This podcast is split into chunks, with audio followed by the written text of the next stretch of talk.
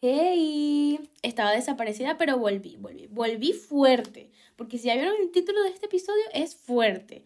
Y si vieron, tiene dos partes, así que bastante fuerte va a ser. No sé cuánto tiempo me va a durar grabando esto. Esta es la segunda vez que lo intento. Y tengo que admitir que aplacé mucho hablar de este tema, porque saben que no es igual hablar este tema tan deep y tan... O sea, que tiene tantos detalles, demasiado trasfondo y demasiados detalles, demasiadas historias y personas y construcción de mundo muy, muy, muy, muy grande, que dije, yo no puedo hablar esto por Instagram, yo no puedo hablar esto por TikTok, yo no puedo hablar esto por una red social que me dice como que, mira, necesito que hagas esto en tanto tiempo. O sea, no puedo. Y es una de las razones por las que me gusta tener un podcast, porque yo puedo hablar demasiado. Yo hablo demasiado en realidad. Si yo para echar un cuento de que hoy fui al mercado, me tardo como seis minutos para decir una estupidez que se puede decir en un minuto. Tengo que admitirlo. Pero bueno, yo decidí hablar de este tema especialmente porque dije como que, ok, yo necesito hablar de este tema que viene conmigo desde hace mucho tiempo, porque de verdad viene desde hace mucho tiempo, me atrevo a decir que 20, 19 años está conmigo este tema. Y para los que me conocen desde hace años, saben que yo tuve un Instagram cuando tenía como 14, 15, me atrevo a decir que 13, que se llamaba Franchic. Entonces ahí yo subía cosas de skincare y yo hablaba mucho de eh, imagen corporal, autoestima, amor propio, cómo la imagen corporal ha cambiado durante todo este tiempo, el estereotipo de belleza ha cambiado, etcétera, etcétera. Entonces, para los que me conocen, saben que yo vengo hablando de esto hace mucho, o sea, de hace mucho. O sea, este tema para mí no es nuevo. También que es algo que hablo muchísimo con mi mamá, con mi hermana, con mis amigas, con gente que voy conociendo. Y bueno, porque es un tema que en realidad yo creo que este es uno de los temas principales por la que estudio mi carrera, porque siento que así como yo estoy superando y voy trabajando cada parte de mi cuerpo y de mi diálogo interno y de lo que yo pienso sobre mí misma en cuanto a, mi físico, lo he trabajado tanto que yo creo que una, parte de mí está como que, hey, yo quiero ayudar a la gente que está pasando por esto. es una de las razones principales. Yo creo que de verdad esto es una de las razones principales, principales. Primero, porque tengo mi Instagram. A pesar de que yo hablo de skincare, de maquillaje, esto es una de las razones principales. Otra es una de las razones principales por la que estoy estudiando mi carrera y especialmente porque me encantan los trastornos alimenticios y me encanta la idea de ayudar a alguien con su autoestima y con la parte alimenticia, me encanta, me encanta demasiado. Y bueno, porque obviamente también otra parte principal es que yo soy una persona muy transparente, soy una persona muy honesta. Yo soy como un libro abierto que lo que tú me preguntes yo te lo voy a, te lo voy a decir, te voy a decir la verdad. Em, sin problema, sin problema, porque yo siento que estas cosas hay que contarlas para que haga ruido y se trabaje y se transforme este problema en algo que se pueda solucionar. Esto para mí es súper, súper importante, esto es un tema muy serio y porque también sé que hay muchas personas que están pasando por esto, o sea, de luchar con tu imagen corporal es una batalla que en mi, experiencia es muy difícil, es demasiado difícil, demasiado difícil. Y hay mucha gente que puede estar diciendo como que, no, que mm, lo que tienes que hacer es ejercicio y ya, y no, eso no es así. O sea, si la autoestima simplemente fuera algo físico, bueno, ya muchas personas estaríamos súper bien, súper, súper bien. Eso, esto de la imagen corporal y luchar y struggling con tu imagen corporal es algo complicado y que lleva mucho esfuerzo, mucho trabajo, mucha constancia, tanto externa como interna. Demasiado. Entonces, bueno, esto es una de las razones por las que quiero hablar de esto y que es tan importante para mí. Y bueno, así también van a conocer una parte de mí muy importante y que me define muchísimo. Es que me define muchísimo. Em, más que todo para la gente que es nueva, y cuando me refiero a nueva puede ser que incluso, no sé, hace como cinco años no sabe quién soy yo y no sabe mi historia completa. Entonces, bueno, este es lo principal. Entonces, como dije, este tema va a ser demasiado largo, no sé cuánto me va a durar, pero bueno, vamos a hacerlo en dos partes para que vean un poco mi historia, el proceso, lo que pasé y vean cómo fue cambiando poco a poco este, mi forma de pensar y no solamente lo que cambié, sino como que los altibajos de que vean que el cambio no es constante, o sea, el cambio no es lineal, es lo que quiero decir. O sea, no es que tú dices, voy a cambiar y todo el trayecto es hacia arriba. No, uno tiene unos altibajos. Yo me he llevado unos coñazos con este tema que ustedes no se imaginan. Y se van a dar cuenta cuando les esté hablando de esto. Se van a dar demasiada cuenta. Entonces, vamos a empezar por la infancia, porque como dije, esto es un tema que yo casi que nací y estoy hablando de este tema. Entonces, todo esto gira en torno a mis familiares, los que son mis tíos, primos, mi hermana, mis hermanastros, mis hermanitos, mis padres en general. Para los que no saben, yo tengo padres divorciados, entonces giran tanto en mis padres padres como mis padrastros en general. Entonces, también quiero destacar que a pesar de que esto gira en torno a ellos, la parte de mi infancia, quiero que tengan muy, muy claro que nada de las cosas que ellos me dijeron tuvieron una mala intención. O sea, yo reconozco muchísimo que mis padres, el problema de mi familia era que su intención era como que, hey, quiero ayudar a Francis, pero de verdad no sabían cómo hacerlo. O sea, de verdad no sabían cómo hacerlo. O sea, era la manera de comunicar su preocupación, de comunicar de que, hey, puedes contar conmigo, era una manera muy, muy errónea, muy errónea. Eh, y lo fui aprendiendo cuando estuve en terapia y fue algo bastante, bastante heavy.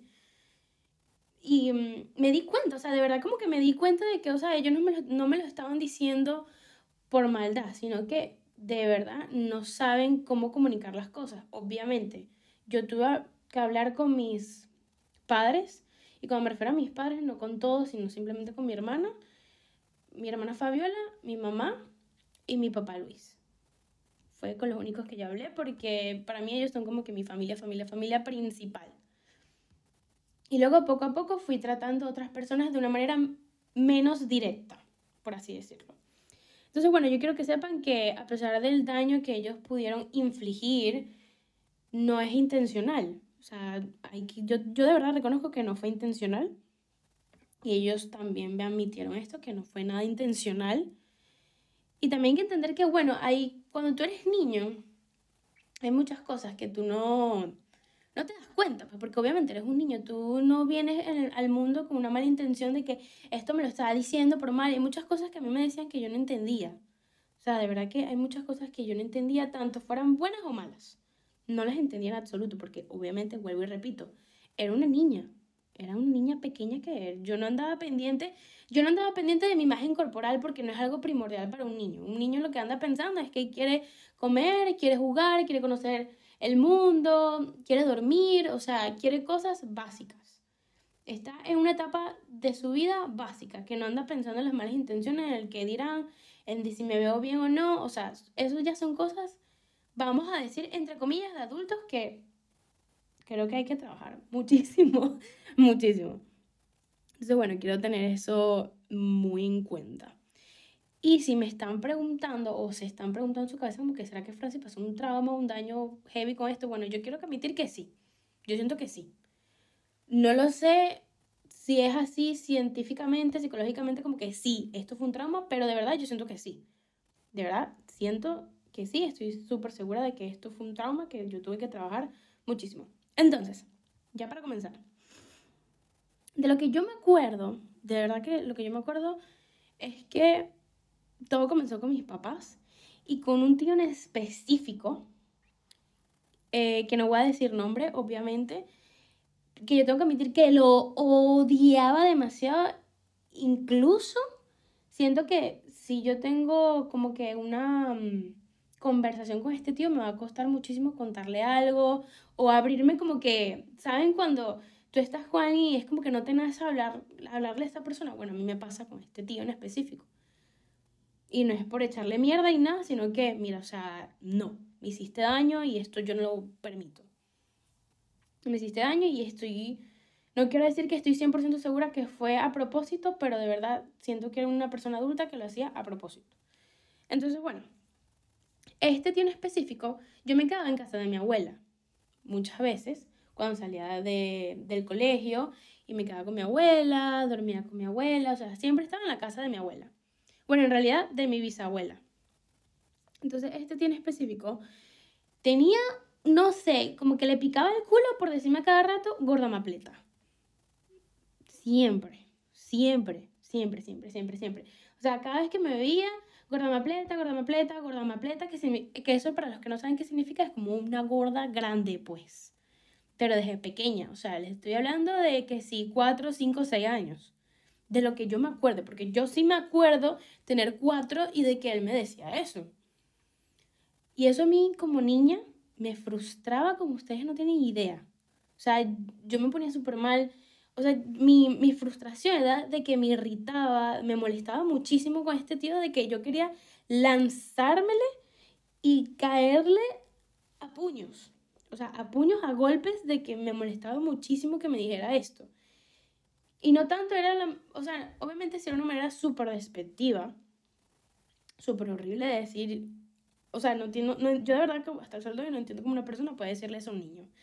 Voy a ser muy sincera. Pero yo entraba en mi cabeza yo decía como que, pero ¿por qué él está tan, tan enganchado en decirme esto? O sea, no entendía por qué, porque yo estaba súper tranquila. Yo podía estar que sí en el jardín de mi abuela y él me saludaba simplemente para decirme eso. Obviamente, mi cara era de que estoy molesta porque era una niña que, coño, me molestaba demasiado esto. Y esta persona lo único que hacía era reírse. Reírse, reírse, reírse, reírse. Y yo me quejaba, yo me quejaba demasiado con mi mamá, como que yo no tolero a este tío. No lo tolero, no lo tolero, no lo tolero. Y yo me acuerdo que muchas veces estando sola, lloraba. Lloraba por esta situación porque era como que, ¿por qué este tío porque este tío específico me ve tan tranquila y me tiene que decir algo tan horrendo? porque me tienes que estar diciendo gorda mapleta? O sea, tengo, ya yo ahí estaba creando esta imagen de como que yo tengo algo mal. O sea, como que algo, algo está mal con mi cuerpo. Y yo no me consideraba así, o sea, yo lo veía como que, bueno, soy una niña, pues, soy una, soy cuchi, soy una niña, o sea, es que literalmente una niña. Entonces, de verdad, llegó un punto de que esto pasó años, o sea, les digo años, que llegó un punto donde de verdad yo no quería ir más donde mi bisabuela, porque no quería repetir la escena de este tío diciéndome eso una y otra vez, o sea, diciéndome gorda mapleta, eres una gorda mapleta, ay, gorda mapleta, jajaja, ju, Y yo como que, mira, ve, este tío como que, ¿qué le pasa? Entonces no quería aguantarme esta escena y estar al mismo tiempo aguantándome las ganas de darle 500 patadas porque obviamente es mi tío. Y a mí me habían enseñado como que lo que diga el adulto se respeta y que, bueno, que se respeta, pues, porque tú no le puedes pegar a una persona mayor. Pero siempre tenía una rabia acumulada y una irritabilidad inimaginable desde niña con este tema. O sea, ya, ya, ya yo desde ahí me di cuenta de que tengo un problema de irritabilidad muy grande a la hora de que me digan algo con mi cuerpo. Desde pequeña, o sea, estamos hablando de pequeña. Entonces, bueno, yo de verdad que no me quería estar calando este, esta escena.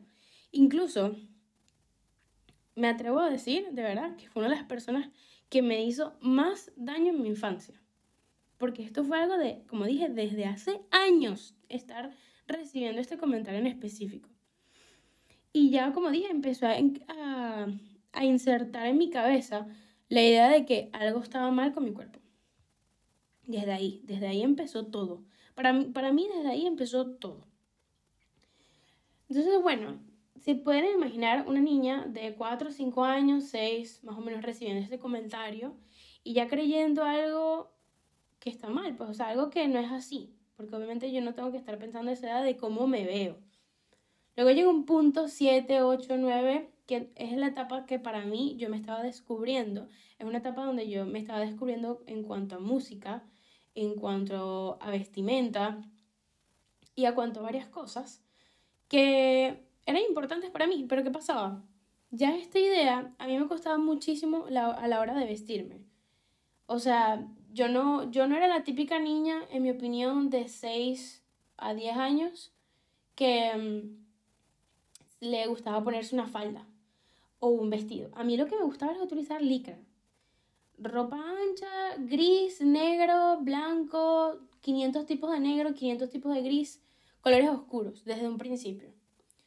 A pesar de que obviamente estaba entrando en esta etapa de, hey, soy, estoy conociéndome, me gusta el negro. Yo también era medio rockerita, pero sí me daba cuenta que no me gustaba la idea de ser femenina por cómo se veía mi cuerpo en este tipo de ropa súper femenina, súper girly. A pesar de que, o sea, si ustedes ven fotos mías desde pequeña, yo tengo unos outfits de repente que de que rosado con colores, o sea, desde siempre me ha gustado eso, pero al mismo tiempo me cohibía mucho, me cohibía mucho vestirme de tantos colores y de ser tan femenina por el hecho de que hay algo mal con mi cuerpo, o sea, yo por, por lo menos, ¿saben? Este, el típico cuerpo de niño de que tiene una barrigota, pues, ese era yo, cuerpo barquillita, como dice la gente, o sea, para darles un ejemplo, un, para darles un, una imagen visual de lo que pueden pensar.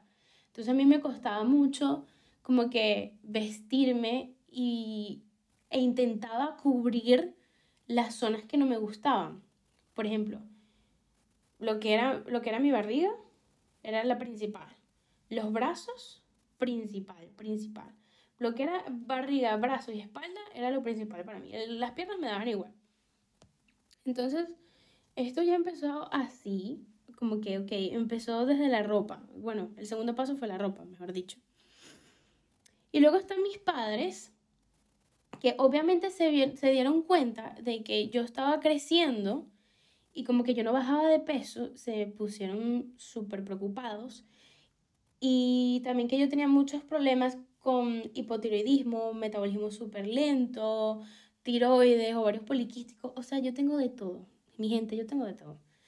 Entonces a mí se me hace de por, de por sí muy difícil bajar de peso.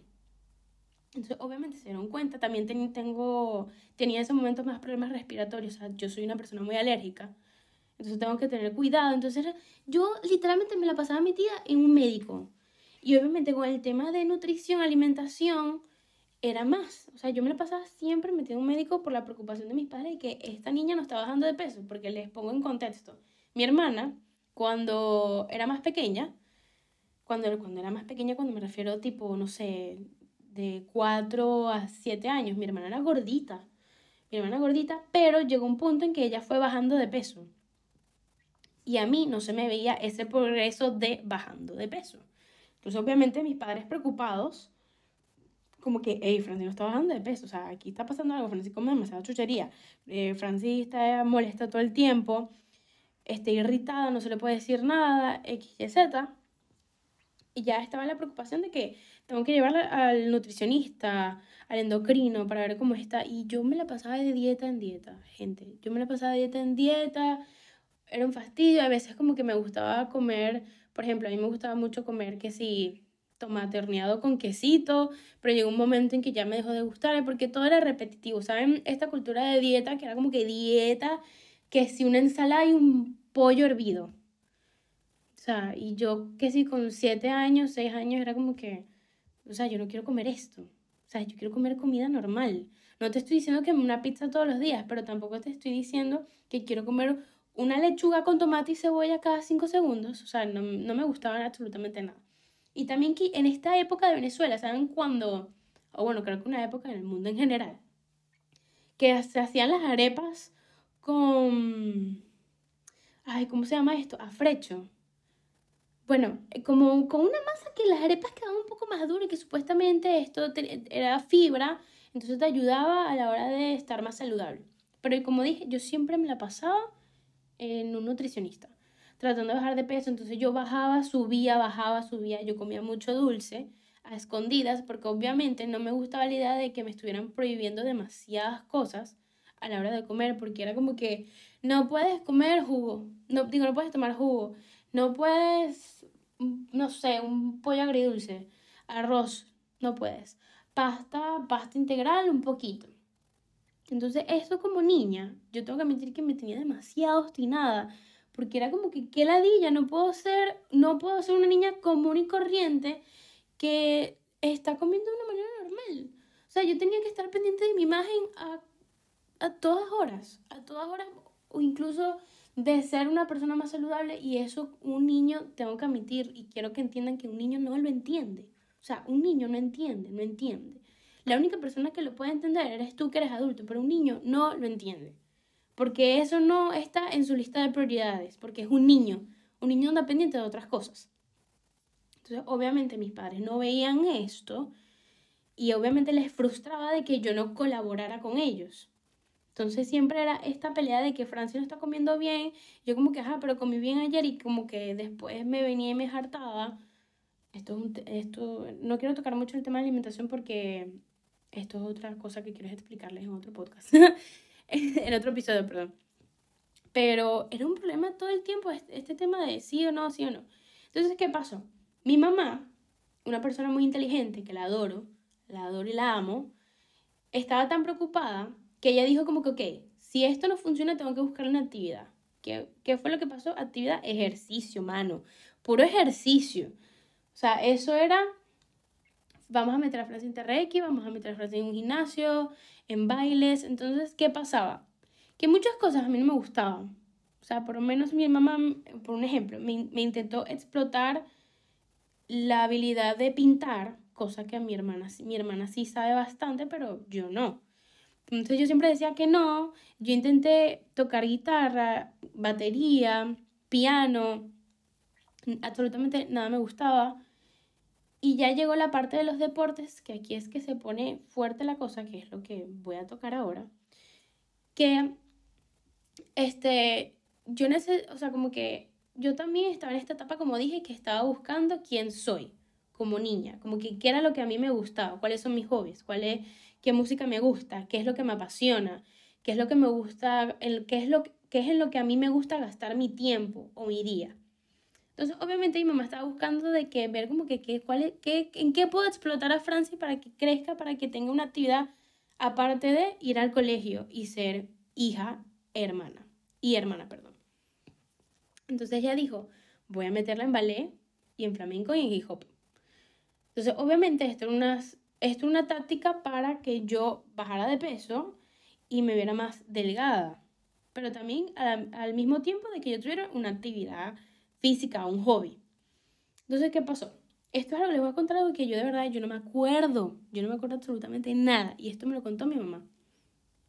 Es que ella dice que un día eh, yo salí del ballet súper triste.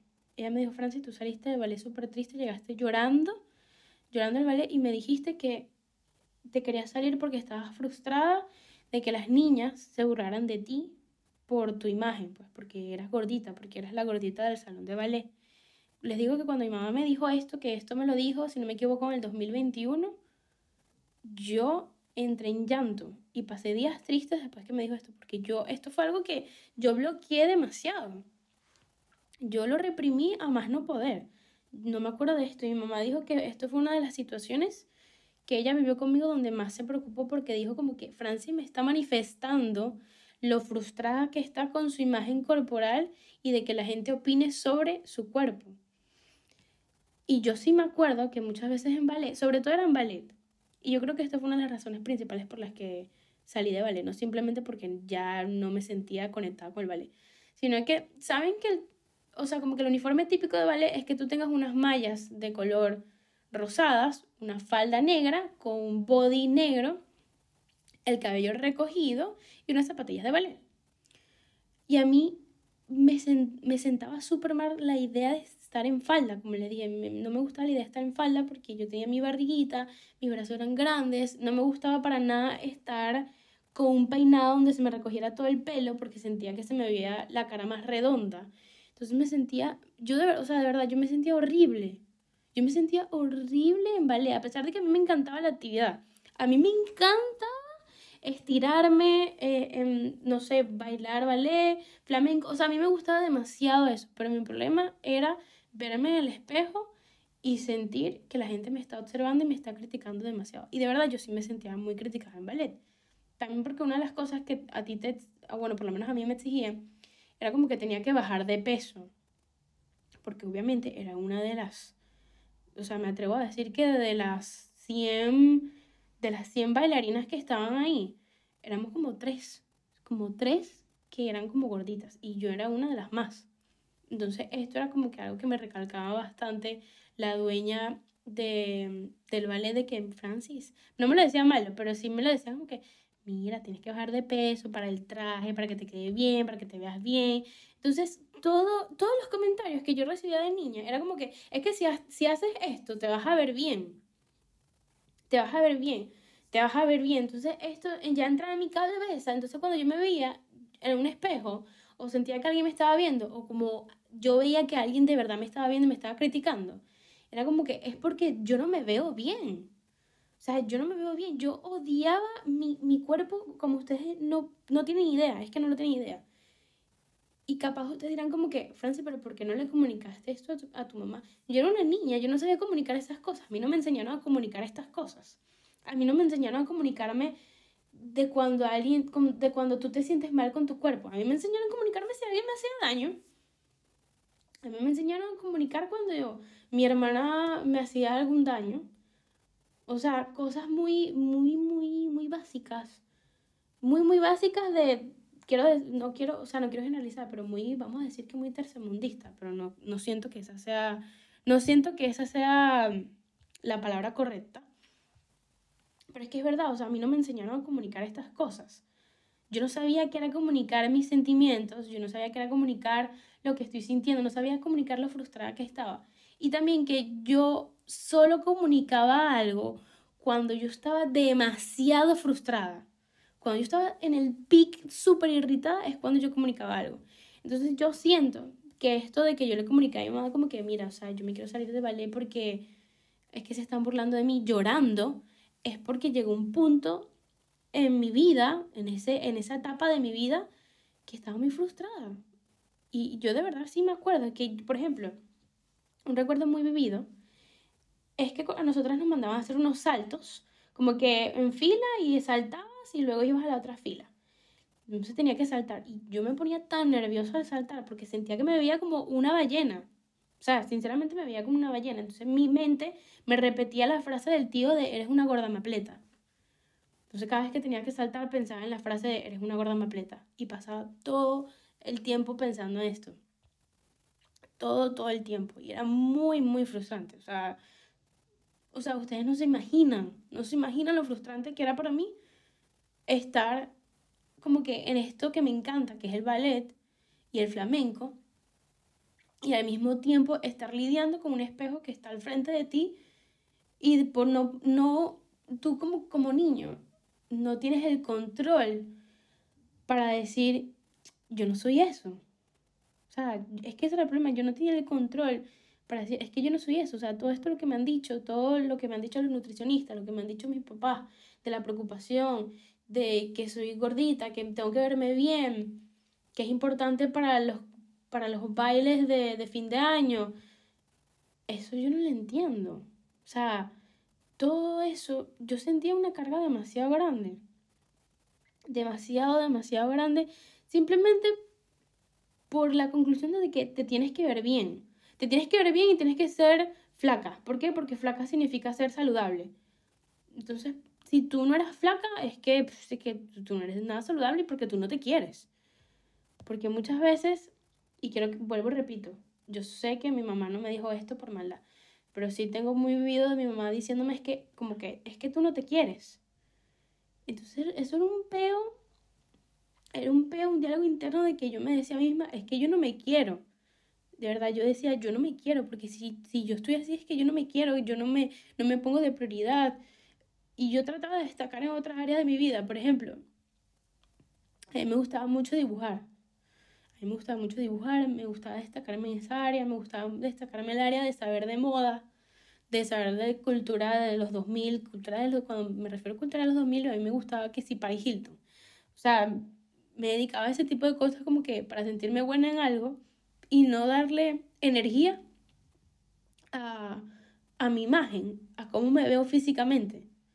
Esto es súper, súper, súper, súper profundo de cómo me sentía. Yo estaba en un hueco desde niña, o sea, o sea, no, no lo saben, no sé, ustedes no saben de verdad el hueco de pensamientos que pasaban por mi mente desde que yo me levantaba hasta que yo me acostaba. Y yo siento que esto es una de las razones principales de por qué yo estaba todo el tiempo irritada. Porque yo estaba todo el tiempo pagándola, por ejemplo, con mi hermana, con mi mamá. De verdad, o sea, esto, o sea, siendo muy, muy honesta. Y por otro lado, aparte de mis papás, estaba lo que eran mis amigos. Y es que yo tengo un recuerdo muy, muy, muy, muy vivido. También de que, bueno, cuando saben que cuando uno entra al colegio, ustedes están intentando tener amigos. Tener amigos, está intentando relacionarse, tener algo en común con alguien para pasar tiempo con esta persona. Yo conecté con un amigo que se llama David Vivas, si estás escuchando te adoro demasiado, y Pablo Domínguez, que fueron mis primeros amigos del colegio. Yo conecté demasiado con ellos, pero yo me acuerdo una vez que yo, por ser un poco violenta, agresiva, mejor dicho, era una niña un poco agresiva, por todo este problema de irritabilidad que tenía, de que me decían gorda mapleta, tal, me acuerdo una vez que unos niños me lanzaron unos cubos, con estos cubos de maderas que se dicen letras, que si A, B, C, o los que dicen 1, 2, 3, así pues. Me lanzaron estos cubos diciéndome que es que tú eres gorda y me lanzaron los cubos. Y yo me acuerdo, o sea, de la rechera que yo tenía de pequeña, que me acuerdo que yo lo primero que vi fue un palo de escoba y les he pegado a todos esos carajitos, a todos esos carajitos porque dije, a mí nadie me va a decir en este piazo de colegio que soy una gorda. Y les caí a coñazo, o sea, literalmente les caí a coñazo a todos los niños. Yo sé que esto está mal, pero yo me sentía súper bien porque era como que necesitaba desahogar esto que estoy sintiendo de que me están diciendo gorda sin razón y me están lastimando sin razón. Y obviamente esto es bullying. Y obviamente tanto el bullying que yo recibí como que el, que yo estoy este, dando, porque, o sea, hay bullying de las dos partes. Yo no estoy diciendo que darle golpes a los niños es una forma de defenderse y eso está bien, no, no estoy diciendo eso. Pero obviamente como yo no sabía cómo defenderme ni cómo gestionar esto, yo lo hacía mediante golpes y puños, pues. Y esto para mí era primordial. Si alguien se metía conmigo, yo lo iba a caer a coñazo limpio. O sea, period. Era algo muy, muy, muy fundamental en lo que fue mi infancia. Que necesitaba la coñazo. El que se metiera conmigo va a tener un golpe en la cara. O vas a tener un insulto de mi parte. Desde pequeña. Les estoy hablando de cuando yo tenía... Es que desde que yo entré al colegio, como 5 o 6. O sea, les estoy hablando súper pequeñita. Súper pequeñita era algo súper importante. Tampoco piensen de que, wow, Francis, pasó toda su infancia mal. No, pero esto fue una parte muy importante de mi infancia que me marcó muchísimo. Y era demasiado fuerte. Entonces, esto, esto fue más que todo mi infancia. O sea, ya ahí se puede ver lo que era mi constante recordatorio de que hay algo mal con mi cuerpo y no sé cómo, no sé cómo sentirme mejor con él porque obviamente tú vives en tu cuerpo. O sea, tú, tú vas a estar con tu cuerpo toda tu vida. Entonces ya yo sabía esto de un principio, voy a estar con mi cuerpo toda mi vida y no me voy a sentir bien y tengo apenas que años. O sea, y para lo que me falta para tener 40, eran las, las cosas que yo pensaba, de verdad que sí. Entonces, ya lo que era mi infancia era, era recordarme constantemente de que hay algo malo y no sé qué hacer y no entendía por qué la gente, cuando me refiero a gente, me a los niños o a la gente que veía el ballet o el flamenco, no entiendo por qué hay gente que me odia por el simple hecho de que yo tenga esta imagen corporal, porque yo tenga una barriga, porque yo tenga mi cara redonda y etcétera, etcétera, etcétera. O sea, yo sentía que algo, algo tenía que, yo decía, estoy mal. O sea, ¿para qué yo nací? Entonces luego llegó lo que era la adolescencia. Y aquí fue algo muy heavy porque aquí empieza a entrar los conceptos de el que dirán, de que empieza a gustarte a alguien, de que estás tratando de ser más, vamos a decir que vas tratando de saber quién eres y vas marcando ya tu identidad, pero al mismo tiempo no sabes qué carajo eres, entonces estás en esa etapa de soy o no soy, pero tengo que experimentar, pero también tengo que definirle y decir a la gente, exponer a la gente quién soy yo. Entonces, este era el, conflicto que yo tenía en la adolescencia. Y también que vamos a destacar, vamos a poner como contexto de que yo como adolescente, ya, ya desde ahí, yo tenía muchos problemas de irritabilidad, por o sea, desde pequeña, pero aquí se fueron como que incrementando. Incrementando porque yo no me llevaba bien con mis papás, no me llevaba bien con mi papá, papá, o sea, yo me llevaba bien con mi familia en general. La única persona con la que yo me llevaba bien 100% era mi hermana Fabiola. Siempre. A la persona que yo quería contarle mis cosas, a Fabiola. Si yo quería llorar, era con Fabiola. Si necesitaba un consejo, era con Fabiola. Yo no le contaba absolutamente nada a mi mamá porque no le tenía la confianza. Y menos cuando se trataba de imagen corporal, de que me gustaba alguien. No, o sea, no podía. O sea, no podía, no, no tenía la confianza y porque también que siempre sentía de que va a haber un tema con respecto a mi cuerpo y de que incluso ya estaba todo el tiempo metida en un médico de que, ay, vamos a ver los valores de Francia, vamos a ver cómo salieron, vamos a ver qué le pasa ahora, vamos a ver qué le sale, ajá, la muchacha es alérgica, para estar alérgica come dulces escondidas, X, Y, Z. Pero llegó una parte de mi adolescencia donde obviamente me empezaron a gustar los chicos bueno, ¿qué te puedo decir? Entonces cuando te empieza a gustar los chicos, estás pendiente del qué dirá esta persona que te gusta. Y yo estaba siempre negada a que alguien me gustara, siempre. A pesar de que ya yo sabía como que quienes me gustaban y tal, pero siempre estaba muy pendiente de mi imagen corporal. Y un pensamiento muy, muy fuerte que tenía era de que nadie me va a querer, nadie va a... Nadie a nadie le va a parecer guapa por mi imagen porque yo me sentía horrible. O sea, yo, ya, yo muchas veces llegaba al colegio a llorar. O sea, yo llegaba al colegio llorando, porque yo decía, qué horrible me veo. O sea, qué horrible me veo en este uniforme de mierda, que no me favorece un coño, pero qué horrible me veo con la ropa. Y sin ropa también. Entonces llegaba llorando todo el tiempo de que hay alguien que me dijo que soy gorda hay alguien que me miró mal, hay alguien que es un chiste con respecto a mi cuerpo, hay alguien que me hizo esto, pero era todo el tiempo, todo el tiempo, todo el tiempo llegaba de mi casa, era llorando, llorando, llorando, llorando. También que no solamente llegaba, llegando, o sea, como que no solamente en el colegio, también pasaba, por ejemplo, mi papá es cristiano, mi papá, papá. Entonces yo llegaba y mi papá también me decía cosas, entonces cuando iba a su casa era una ladilla para mí estar escuchándole, diciéndome como que, chachita, estás gordita, tienes que poner tu parte. Entonces era como que cállate, o sea, no, no me digas más nada porque ya yo lo sé. Entonces obviamente llegaba a mi casa quejándome con mi mamá de que, coño, que la di mi papá, no quiero ir más para allá, porque voy para allá para que me esté diciendo eso, o sea, no pues. Y era lo que siempre estaba pensando, o sea, no les estoy mintiendo que un pensamiento recurrente era de que nadie, nadie iba a estar conmigo porque soy horrible. Absolutamente nadie. Nadie, nadie. Para mí era como que, ¿qué? ¿Este está pendiente de mí? Para nada. Para nada, para nada. Pero yo tengo una amiga de ese momento que me ayudó muchísimo y ella me ayudó mucho a la hora de conectar con mi lado femenino. Y porque ella desde pequeña fue súper femenina, entonces me ayudó muchísimo en mi adolescencia en conectar como que intentar ponerme faldas, plancharme el cabello, pintarme el cabello, maquillarme, o sea, ser un poco más femenina para sentirme mejor con la ropa y sentirme más cómoda en mi propia piel. Yo se lo agradezco mucho porque de verdad, yo sí me, o sea, me, me empecé a sentir mejor cuando me estaba arreglando, cuando estaba conectando con este lado femenino. Y cuando me di cuenta que yo tenía que trabajar mucho mi lado femenino y como este, esta imagen corporal fue que yo creé lo que fue el blog que tenía de Franchic. Yo hablaba mucho ahí de moda, como que las cosas que estaban en tendencia, y hablaba mucho de lo importante de la autoestima, a pesar de que mi autoestima era una puta mierda, pero sí me gustaba la idea de ayudar a alguien que estuviera pasando por lo mismo.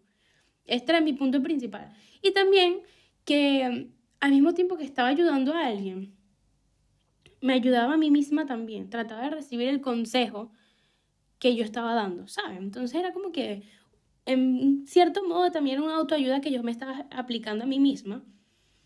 Y como me empezó a interesar tanto este tema, dije, ¿sabes qué? Eh, justamente estábamos en Historia Universal, me acuerdo, y una profesora dijo que teníamos que hacer una exposición de un tema, no me acuerdo si fue un tema random o un tema que nos apasionaba, no me acuerdo.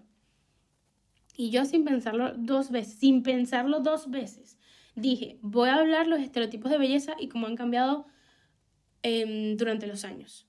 Dando, tratando de hablar sobre de que esto va cambiando y que nada es fijo y que bueno, que cada cuerpo es único. Yo quería hablar era de eso.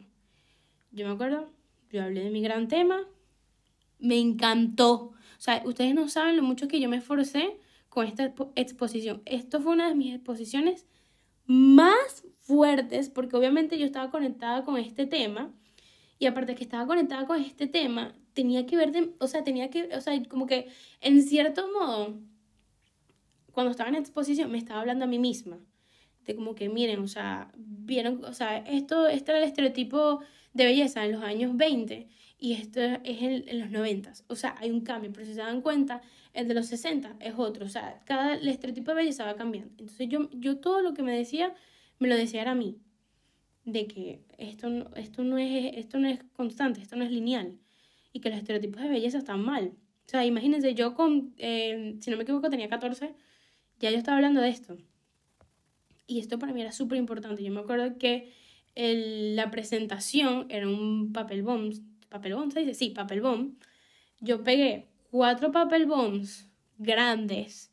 Yo puse a mi hermana a dibujar. Porque mi hermana, me acuerdo que mi hermana estaba ahí y yo le dije, necesito que me ayudes a hacer este papel bomb que quiero que quede perfecto. Entonces yo me ponía a hablar. Y mi mamá estaba ahí ayudándome como que, ajá, ¿qué, quiere, qué, qué vas a tocar? Entonces yo le, hacía la exposición. O sea, porque esta exposición para mí era la más importante de todas, de todas las exposiciones que yo he hecho. Para serles sincero, esta es una de las más importantes. Me atrevo a decir que es la primera. Porque, como dije, fue algo que está muy conectado con lo que soy yo, con lo que represento, con lo que yo me identifico.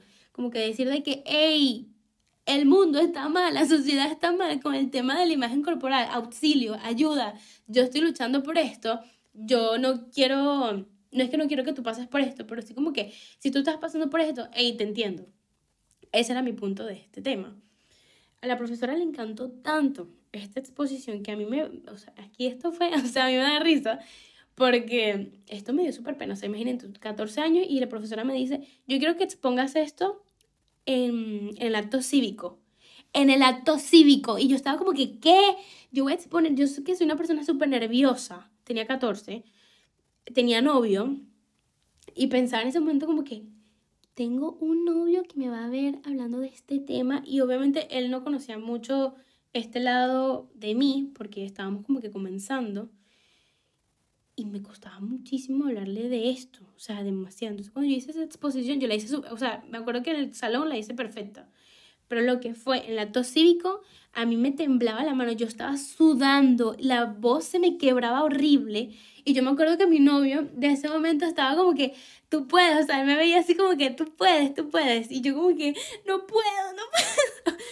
o sea, la exposición la, la hice súper corta, súper corta, súper corta pero me sentí horrible, me sentí fatal. O sea, yo me acuerdo que me arrepentí demasiado de haber hecho esa exposición al frente de todo el mundo. Fue horrible. Pero tengo que admitir que cuando yo hice la, o sea, cuando la hice por primera vez, me sentí tan aliviada de hablar este tema que tenía tan guardado durante tanto tiempo, pero tanto, tanto tiempo, que desde ahí dije como que usted necesita ayuda, mi hermana. O sea, usted necesita ayuda, usted necesita buscar información sobre esto. Y empecé a buscar información de autoestima, de trabajar tu imagen corporal, y eso, en ese momento estaba muy, muy nuevo ese tema. Pero a pesar de que estaba nuevo, o sea, estaba como que vamos a decir que en tendencia, que si eh, body positive y hablar de tu cuerpo y las experiencias de otras personas y el bullying y tal. Entonces estaba muy de moda, pero no se llevaba con, no, o sea, yo como que en cierto modo no conectaba con alguien al 100 en redes sociales.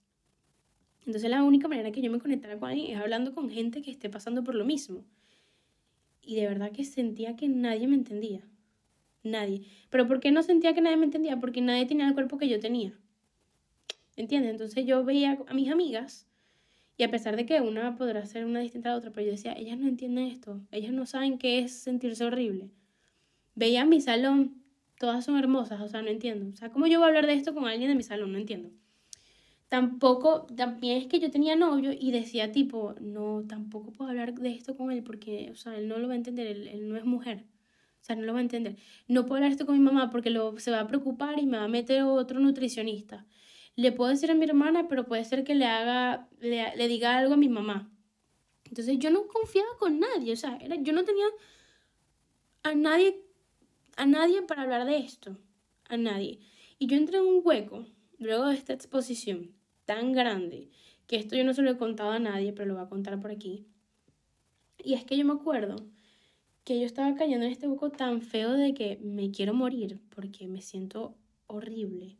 Y a pesar de que estaba tratando de buscar información, ayudar a la gente, igual me sentía súper horrible caer en el hueco de que, ¿sabes qué? Yo me voy a quedar así y yo no voy a salir de esto y no le voy a parecer a linda a nadie y no, me, no siento que sea linda, por más que me arregle, por más que venga y conecte con mi lado femenino y por, más que por más el por más que el esfuerzo que yo haga digo no, lo dije mal o sea sí pues o sea por más que yo haga un esfuerzo en sentirme bien me sentía horrible y todos los comentarios que me llegaban de que cuerpo positivo, tú puedes, era como que no, no me siento así, o sea, no, ¿por qué me tengo que sentir así? No lo entiendo, o sea, es que no lo entiendo, no entiendo este mecanismo de cuerpo positivo, mente positiva, o sea, no entiendo. Y me acuerdo que llegó un momento en que bajé las escaleras, bajé las escaleras, estaba súper, me sentía súper mal, bajé las escaleras, arranqué a llorar en silencio y había sacado un cuchillo de mi mamá y estaba, yo tenía el cuchillo en la mano y yo decía, o sea, de verdad mi pensamiento era como que, ¿y si yo me clavo el cuchillo? Y ya, se acaba esto. Se acaba esto, o sea, me lo clavo, ya no pasa nada, me muero y bueno, así es mejor, pues. Mi mamá no tiene que estar gastando en médico, ni en nutricionista. Yo no tengo que estar lidiando con los comentarios de la gente, yo no tengo que estar mostrando mi, mi lado agresivo a mi mamá o a mi familia en general porque todo el tiempo era una pelea con mis padres.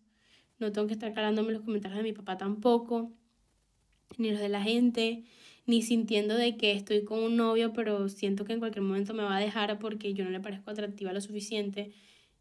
De verdad, y estuve así con el cuchillo, o sea, con el cuchillo en la mano en la cocina, full, full, full, así súper llorando, llorando, y yo, yo de verdad, yo creo que estaba a nada de clavármelo a nada. O sea, porque yo pensaba, era como que me clavo este cuchillo en el pecho. Y yo, yo pensaba, si me lo clavo en el medio, no me, no me voy a morir. Me tengo que clavar en el, en el lado. Ya es que me confundo con los lados del lado izquierdo. En el lado izquierdo, porque es en donde está el corazón. Y ahí es donde me va a morir. Y después decía, pero si no me mato, o sea, ¿qué va a pasar? Entonces yo tenía este dilema de, ¿me muero o no? Y les juro que en ese momento, cuando ya yo estaba súper decidida, se prende la luz de las escaleras y es mi hermana bajando, Fabiola. Francis, ¿qué haces? Y yo llorando, y yo no sé, yo no me acuerdo si ella vio el cuchillo o no. Yo tenía el cuchillo, pero lo fui bajando. O sea, como que lo medio guardé. Le dije, no, nada, o sea, me siento súper mal, pues, me siento súper mal. Y mi hermana como que, ven, te ven a dormir conmigo. O sea, imagínense, yo no sé si es, o sea, yo lo veo algo así como que fue, fue el destino, el universo, dándome una señal de que, hey, tú puedes con esto, tú, tú puedes, tú puedes, tú vas a trabajar en esto y lo vas a solucionar. Y de verdad, no lo había contado a nadie, o sea, a nadie, a nadie, a nadie. Porque eso para mí fue un momento tan fuerte de que, mierda, yo me iba a morir, o sea, yo me iba a suicidar aquí. Con 15 años, si no me equivoco. Me iba a morir a morir. Yo estaba, yo estaba de verdad entregada a suicidarme. Porque ya no aguantaba los comentarios, ya no aguantaba las miradas, ya no aguantaba estar irritada todo el tiempo, ya no toleraba la idea de yo misma odiándome y al mismo tiempo queriendo ayudarme.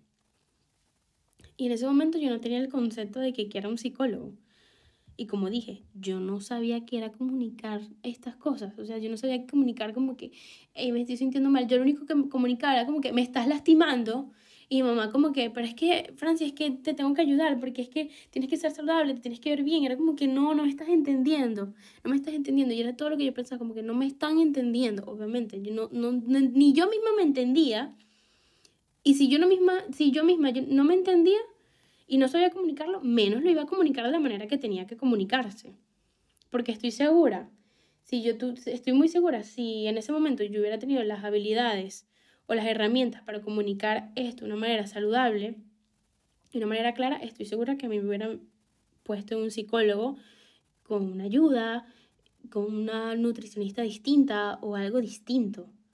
O algo muy distinto. Creo que mi, mi historia hoy en día sería muy distinta a la que es ahora. Pero bueno, no fue así. Entonces, de verdad que esto fue un momento muy decisivo de que yo me iba a matar, pues. Y yo pasé todos esos días pensando como que, ¿por qué no lo hice? Lo hubiera hecho. Y después pensaba el otro día como que, no, menos mal que no lo hiciste, Francia, porque iba. Yo pensaba como que voy a dejar un reguero en la cocina, mi mamá le iba a dar un infarto, le iba a poner nerviosa, iba a matar a mi mamá después de eso, a mis papás también, a mi hermana también. Pero siempre tenía este conflicto de como que, ¿por qué no lo hice? ¿Por qué no lo hice? ¿Por qué no lo hice?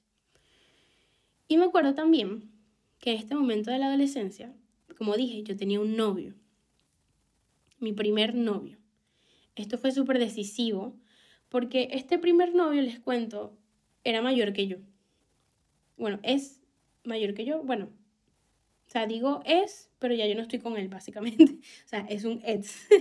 Fue mi primer noviecito, o sea, mi primer novio que duré años con él. Este, yo de verdad que me pensaba como que porque él quiere estar conmigo, o sea, él es mayor que yo. Y yo lo único que pensaba era como que, o sea, yo lo que, o sea, aparte de que yo no me sentía atractiva para el sexo masculino, pensaba también era como que si es que me está buscando es porque me quiere coger o porque me quiere agarrar el culo sí o sí. Era lo que siempre pensaba. Siempre. O sea, yo no, yo no podía ver que una persona tuviera una intención linda conmigo, algo, vamos a decir, romántico, algo cute, algo serio, porque siempre pensaba como que esto lo que me quiere es tomar el pelo y ya, pues. Siempre, siempre. Entonces tenía este, este problema con eso. Entonces, obviamente, cuando empecé a hablar con, con mi primer novio, yo decía, él está jugando conmigo, o sea, esto es mentira, esto es mentira, él no quiere nada, nada serio conmigo, nada, absolutamente nada. Y él me demostraba como que sí, que sí quería, y yo como que este chamo está loco, o sea, de verdad yo lo pensaba, como que este chamo está loco, ¿cómo va a querer algo conmigo si yo soy horrible? O sea, yo, yo me, o sea, les poner contexto, yo me sentía linda de cara, pero hasta ahí. O sea, yo el resto de mi cuerpo era como que una basura. Es, así yo me sentía, así como lo estoy diciendo. Una basura, aunque ustedes me dirán y estarán escuchando como que, mierda, Fran, si no te sientas así, no digas eso, pero es que le estoy diciendo cómo me sentía. Ahorita ya yo no me siento así. Pero en ese momento era como que mi cara, pues, eso es lo único que compra aquí. Fácil, fácil, yo lo decía todo el tiempo.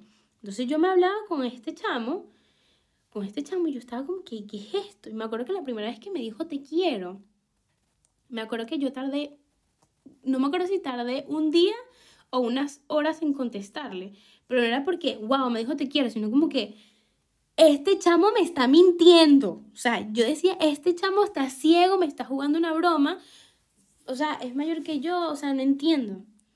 Y de verdad, a mí me costó mucho tiempo en creerle que él de verdad estaba teniendo una buena intención conmigo.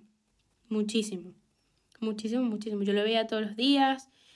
Por cierto, fue un novio eh, muy bueno.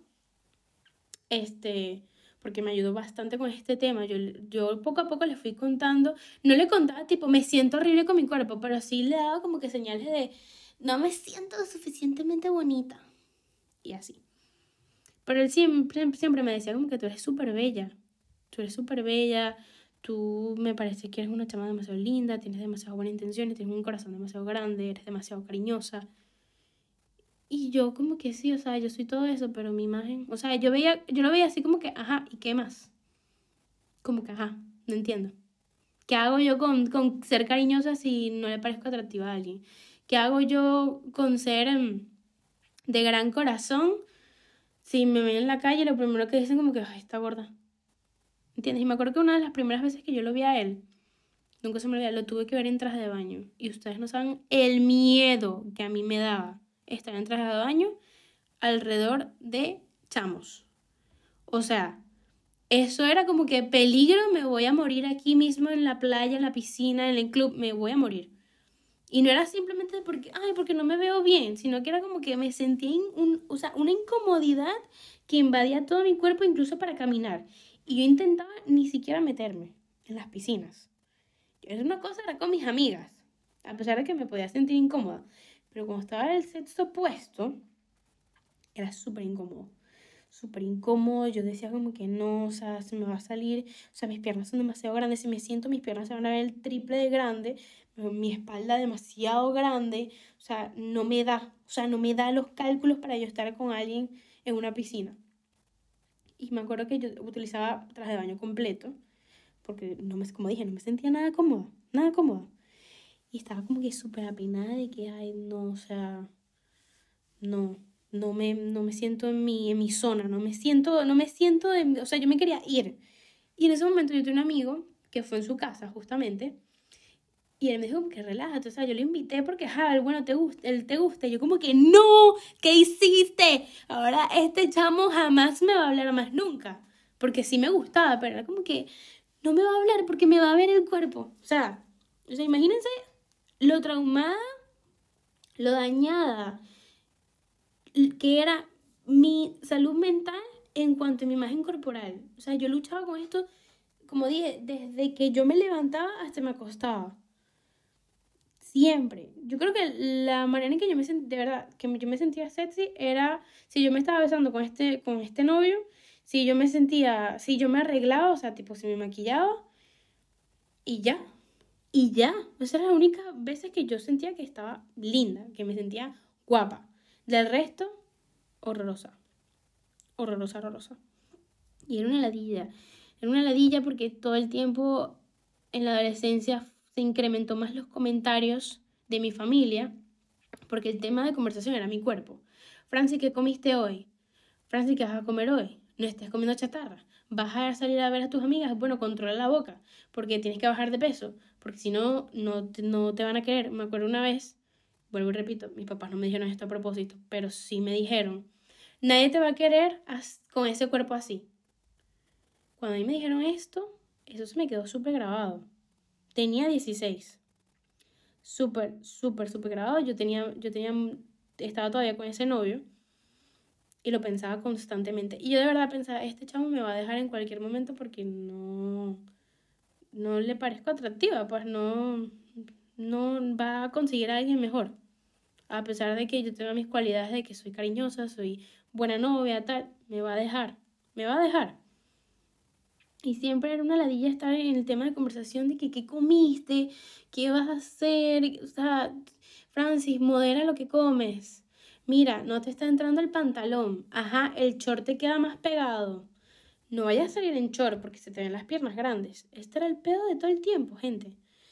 Todo el tiempo. Pero lo, lo bueno, o sea, lo bueno de la adolescencia es que me acuerdo que mi novio estaba también este tema de como que ser fit y ser una persona activa. Y él me decía como que vamos a, vamos a hacer ejercicio, vamos a hacer ejercicio, vamos a estar cuidando el cuerpo y tal. Entonces yo iba a hacer ejercicio con él y todo era como que súper cool, ¿saben? Pero al mismo tiempo hacía ejercicio y era, o sea, era en vano. O sea, yo hacía ejercicio obligada. Ese era el problema. Yo hacía ejercicio obligada todo el tiempo porque no me sentía bien. O sea, era como que todo lo que hacía terminaba mal porque era como que, ajá, hice esto, pero no me sentí bien, me sentí obligada, no lo estoy disfrutando, no estoy disfrutando el proceso que se supone que uno tiene que disfrutar, porque saben que siempre le dicen, lo importante no es el resultado, sino el proceso. Y yo como que, ajá, pero es que ni el proceso lo estoy disfrutando. Entonces yo siempre me lo pasaba entre bajando, subiendo de peso, bajando, subiendo de peso. El tema de conversión era mi cuerpo. Tenía que hacer ejercicio. Si no hacía ejercicio, ay, ella le pasa algo. No se quiere. Siempre, siempre. Y en un momento en que me acuerdo que creo que le grité a, a mi mamá y le dije, eres una ladilla. O sea, de verdad que se lo dije, eres una ladilla. ¿Qué ladilla? Le dije, ¿qué ladilla vivir contigo y estar todo el tiempo recibiendo estos comentarios? Obviamente, estuvo súper mal, pero exploté. Es que fue que exploté. Tenía tanta frustración, tanta, tanta irritabilidad acumulada que dije, necesito sacar esto. Me acuerdo que me castigaron y todo, porque obviamente tú no es la, no es la manera de comunicarlo. Pero estaba tan frustrada porque era como que, ¿por qué? ¿Por, qué? O sea, yo pasaba todos los días diciendo, ¿por qué tengo que estar pasando por esta situación? O sea, porque no soy flaca.